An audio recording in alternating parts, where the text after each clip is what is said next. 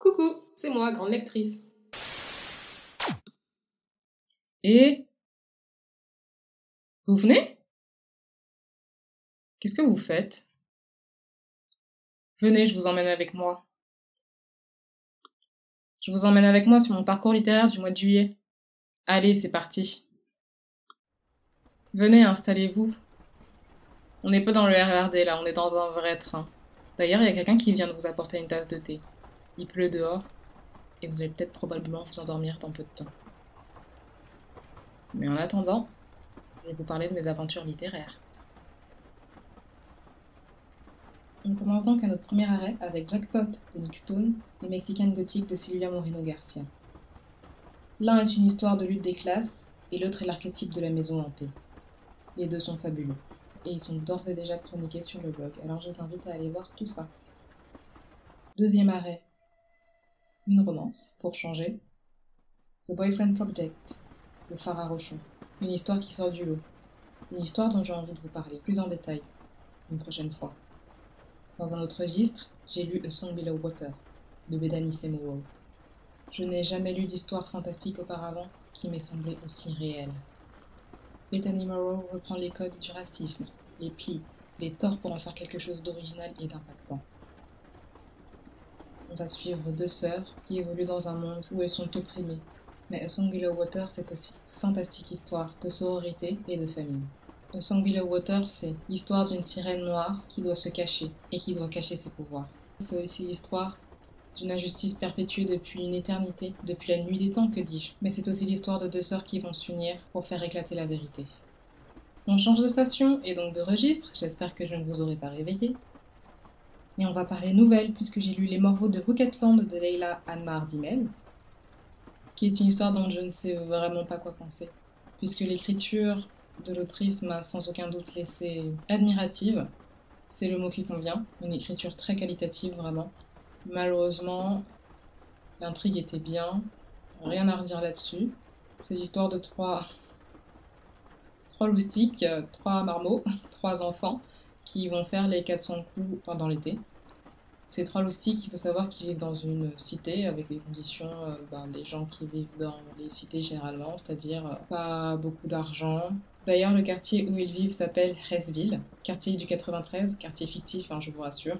Et c'est l'été, et donc malheureusement, ils ne peuvent pas partir en vacances parce que leurs parents n'ont pas les moyens de les emmener en vacances, donc ils vont bien trouver un moyen de s'occuper et donc de faire les 400 coups dans tout leur quartier. Je pense sans hésiter que ce roman aurait pu être pour moi un coup de cœur si certaines choses n'avaient pas péché et euh, ne m'avaient pas empêché d'apprécier le roman à sa juste valeur, notamment la façon dont les conflits conjugaux, la violence conjugale même je dirais, a été traité dans le livre. C'est absolument pas une mauvaise chose de traiter ces sujets-là en littérature, au contraire. Malheureusement, je pense qu'il faut à un moment donné un point de contre-appui pour que le lecteur puisse bien saisir qu'on ne rigole pas avec ces sujets-là, que ce sont des sujets tout à fait sérieux et ne pas au contraire en faire, je dirais pas l'apologie parce que je pense sincèrement pas que c'est ce que l'autrice a voulu faire, mais quand même présenter les choses d'une telle manière que on ne puisse pas en fait en douter. C'est-à-dire, je vais vous parler d'un personnage, je me souviens peu de son nom forcément, et donc ce personnage est une femme arabe.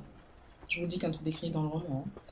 C'est une femme arabe, son mari arabe également.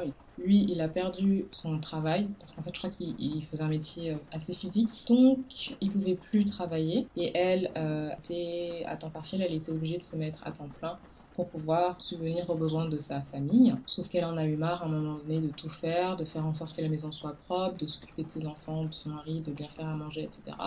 Donc elle a trouvé une petite euh, solution, c'est-à-dire qu'elle s'est dit, je vais tout abandonner, je vais les laisser, je vais les laisser se débrouiller, et ce qui fait que la lessive n'était pas faite, le ménage n'était pas fait, et le repas non plus n'était pas fait. Ce qui a fort ennuyé euh, son mari, qui euh, du coup lui a foutu 3-4 baffes. Ça m'a fortement dérangé. S'il y avait eu un contrepoint, j'aurais pu comprendre. Là, c'était pas le cas. Il lui a foutu 3-4 baffes, donc du coup, elle est allée se coucher. Et le lendemain, elle a repris sa routine euh, encore mieux qu'avant. C'est-à-dire qu'elle lui a servi ses plats préférés, etc. Et c'est présenté dans le livre d'une telle façon que va vous faire comprendre qu'en fait, sa technique-là, elle a marché. Et moi, je. Je suis pas du tout d'accord avec ça. Euh, il y a aussi l'éducation. Je ne pense pas que menacer son enfant de retourner au bled, comme on dit, donc ici je crois que c'était un des pays du Maghreb, parce qu'il avait fait une bêtise, peu importe le taux de gravité de, la bêtise, en, ce qui concerne la nouvelle, là c'était une histoire, je crois, de drogue. Donc le fils de la drogue. Donc ses parents ont pris la décision de, le renvoyer euh, dans, leur pays d'origine. Je sais que ce sont des choses qui se font en France. Et je ne suis pas d'accord forcément avec ça. Alors je ne m'insère pas du tout dans, la vie des familles, etc. Mais je trouve que c'est d'une violence sans nom. Déjà d'être séparé de, ses parents, d'avoir quelqu'un d'autre que tu n'as peut-être jamais vu ou avec qui tu n'as pas le, pas les, le, plus d'affinité, en fait, que tu connais pas forcément aussi bien que tu connais tes parents, arriver dans une nouvelle ville que tu ne connais peut-être pas, ou alors soit tu y as été en vacances, soit tu n'y as jamais été et tu découvres et tu changes complètement d'environnement et bah, tu as juste à, à, t'y faire, tu perds tous tes repères en fait, même tes amis ne sont plus là. Moi je trouve que c'est une violence sans nom et encore une fois il n'y avait pas de contrepoint dans ce roman, puisque l'autrice, comme, comme, elle décrit les choses, et ben du coup ça a marché, il est devenu plus gentil, plus docile, plus droit, plus euh, etc. Ce que ses parents n'arrivaient pas à faire. Et c'est vraiment ce qui était le plus problématique euh, dans cette nouvelle que j'aurais vraiment vraiment pu aimer puisque euh, ces trois marmots qui vont qui ne vont cesser de faire des bêtises. Bon, à cela s'ajoute aussi la maltraitance animale. Je, vous le dis maintenant parce que je viens de me rappeler. Maltraitance animale, c'est-à-dire qu'une des bêtises du gamin, ça a été de balancer un chat et le chat a atterri, mais vraiment avec une force et une violence inouïe. Le chat a atterri sur un balcon et le chat euh, est mort en fait. Voilà. Je pense pas que ce sont des choses qu'il faudrait euh, prendre à la légère, y compris dans une nouvelle. Et ce sont vraiment les points qui m'ont le plus dérangé parce que sinon, je le répète, j'ai vraiment aimé l'écriture de l'autrice. Surtout Linky Pit, Linky Pit démarre super bien, et quand je l'ai lu, je me suis dit, waouh, c'est sûr, j'ai à un livre de qualité, et malheureusement, il y a ces trois points-là qui m'ont énormément refroidi. Ce sont des éléments qui font partie de l'histoire, mais qui pour moi auraient été mieux si elles avaient été euh, abordées dans un autre point. On dirait peut-être que c'est finalement la fin, l'exquipit du roman qui, qui permet ça. Peut-être qu'il y a une morale derrière ce roman, parce qu'il se passe quelque chose quand même d'assez grave vers la fin. Mais moi, malheureusement, je ne suis pas forcément d'accord avec ça. S'il y a une morale dans, ce, dans cette nouvelle, ben, sachez que je l'ai ratée. Mais en tout cas, euh, voilà, c'est tout ce que j'avais à vous dire sur cette nouvelle que j'ai plus ou moins apprécié de lire. Et... Ah Vous entendez? Station suivante, on s'arrête. Vous savez où on s'arrête? On s'arrête à mon endroit préféré la romance. Puisque j'ai lu Lettre à ma promise de E.M. Gress, je ne vous donne pas son nom en entier pour la simple et bonne raison que je ne le connais pas. Mais Lettre à ma promise, comme l'indique au titre, c'est une novella sous forme épistolaire et ça faisait des siècles que j'avais pas lu ce genre de, de roman, de novella avec euh, uniquement que des lettres à l'intérieur. Et ça m'avait d'ailleurs beaucoup manqué puisque c'est un style d'écriture que j'aime énormément. D'ailleurs, le dernier que j'ai lu, ça devait bien être Les liaisons dangereuses de la Clos. Donc euh, voilà, ça commence à vraiment, vraiment remonter. Euh, que vous dire, à part que j'ai beaucoup, beaucoup trop aimé ce livre et que c'était une bouffée d'air frais pendant mon mois de juillet, notamment parce que c'est pas très long, léger à lire, et puis euh, voilà, petite romance qui se passe je sais pas, je crois, je dirais 19e siècle, peut-être même un peu avant. C'est pas décrit en tant que tel dans, le livre, hein, mais c'est comme ça entre le 16e et le 19e siècle, quelque chose comme ça. Donc c'est l'histoire de Anatole de la Croix, qui découvre à la mort de son père qu'il est promis à sa cousine Éléanore de Vicomte, et qu'il pourra toucher que son héritage que s'il l'épouse. Malheureusement, lui, il n'était pas au courant pas plus qu'elle d'ailleurs. Et il se dit, mais c'est quand même un peu bizarre d'épouser quelqu'un comme ça que je ne connais pas, et peut-être que je pourrais mieux essayer de, développer notre relation bien avant le mariage. Donc il va commencer à lui envoyer des courriers pour faire connaissance euh, avec elle, chose qu'elle va accepter, mais eux, ils habitent très loin, donc des fois les lettres, elles mettent énormément de temps euh, à arriver, genre entre 3-4 jours et parfois une semaine, et parfois même plus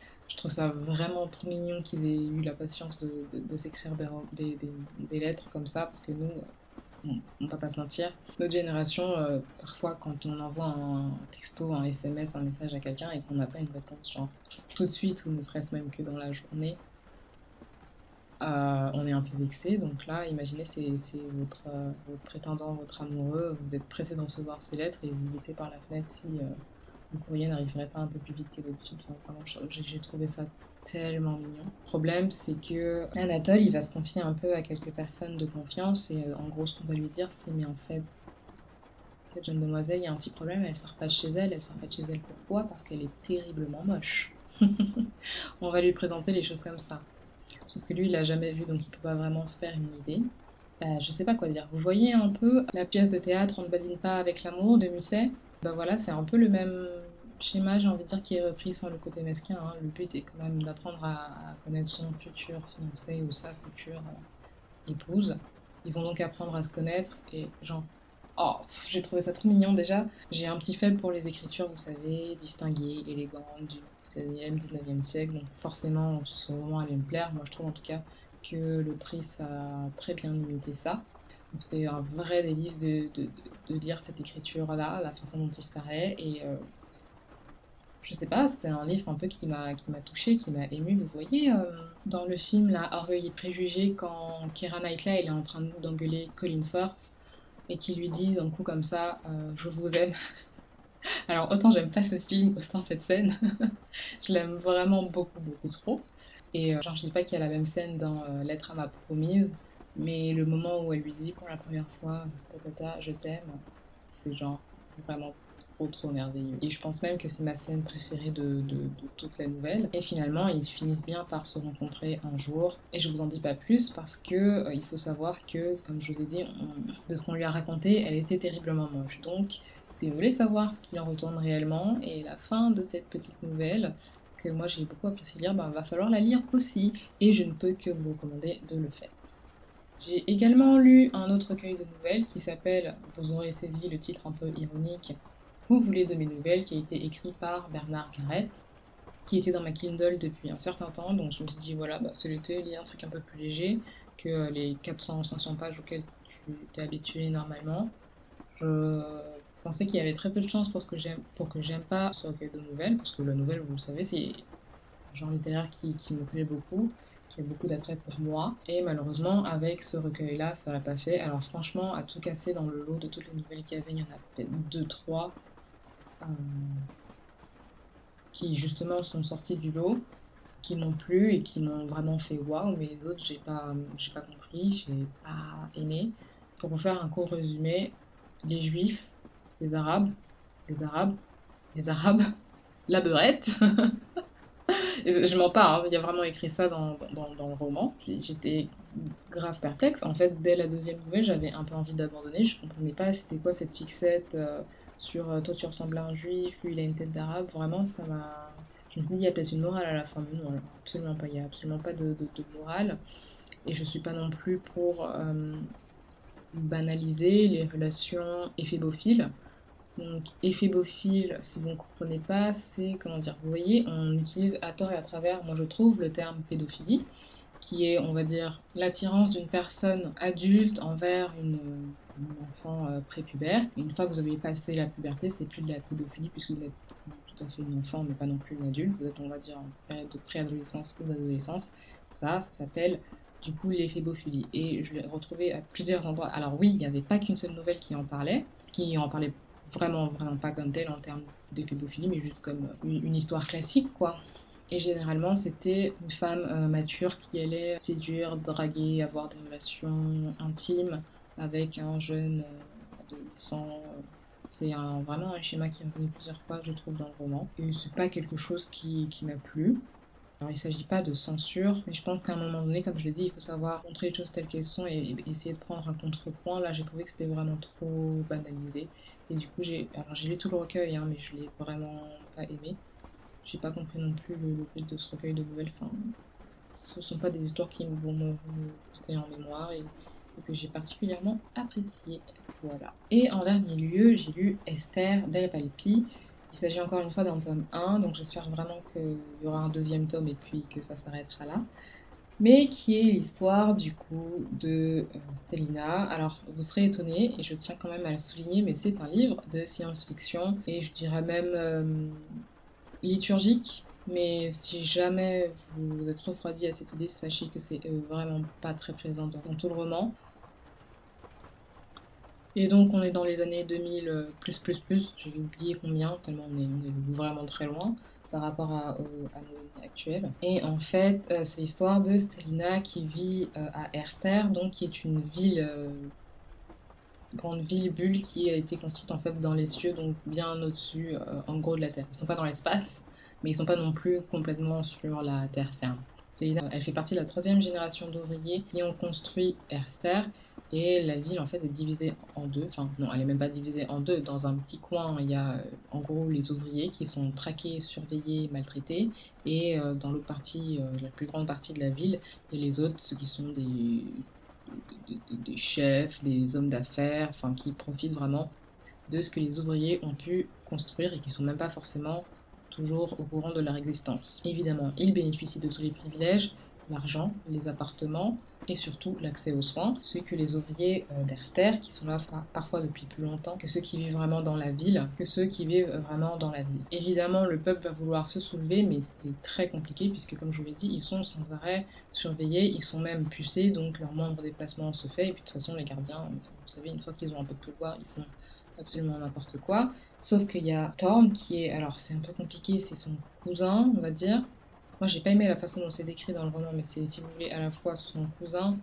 et également son père, puisqu'il a recueilli à la mort ben, de son propre père à elle, qui était ouvrier sur Esther et qui est mort ben, de ça, justement. Et eux, vraiment, ce qui les motive pendant tout le roman, c'est d'essayer de sortir de ces conditions misérables dans lesquelles ils sont, et pour ça, il faut euh, s'attaquer, si vous voulez, un peu euh, aux personnes qui sont haut placées. Donc est très intelligente, elle a certaines capacités, on va dire certains dons, qu'elle va utiliser à bon escient pour essayer de libérer un peu tout son peuple en fait. Contre toute attente, j'ai vraiment beaucoup apprécié ce roman. J'ai même hâte de lire le deuxième tome, ce qui n'arrive vraiment pas très souvent avec un livre de science-fiction. Je l'avais lu à la base parce que c'était quand même censé être un livre, parce que c'était censé être un livre qui parlait quand même un peu de Dieu, de religion et de foi. Je regrette que ce côté-là n'ait pas été plus élaboré, à part se cacher et dire euh, qu'on a des bibles et qu'on n'a pas le droit de lire des bibles. J'aurais vraiment aimé que ce soit un peu plus élaboré. Cela dit, ça reste quand même un très bon livre, puisque Célina va s'infiltrer euh, parmi les gens normaux, parmi les gens haut placés, et que ça va être compliqué pour elle, en fait, parce qu'elle a tout simplement pas l'habitude, c'est pas les mêmes codes, c'est pas les mêmes coutumes, mais elle va plutôt bien se débrouiller, et à terme, elle veut réellement libérer tous les ouvriers euh, de, toute leur maltraitance. Là, dit comme ça, je sais pas du tout si ça vous parle, mais franchement, je trouve que c'est un livre absolument génial, et je vous recommande de le lire. J'ai hâte de lire le deuxième tome pour voir en fait comment ça se termine, surtout que la fin m'a laissé un peu perplexe. Et vous avez vu? Ça y est, on est arrivé. On peut descendre du train. J'espère que ce petit trajet vous aura plu. Je sais que c'est pas habituel, mais j'espère qu'en tout cas ça vous plaira. Je vous souhaite de très bonnes lectures pour cette semaine, pour ce mois même d'ailleurs. Je vous encourage évidemment à faire le Blackathon qui est disponible sur le blog grandlectrice.wordpress.com et je vous dis à bientôt.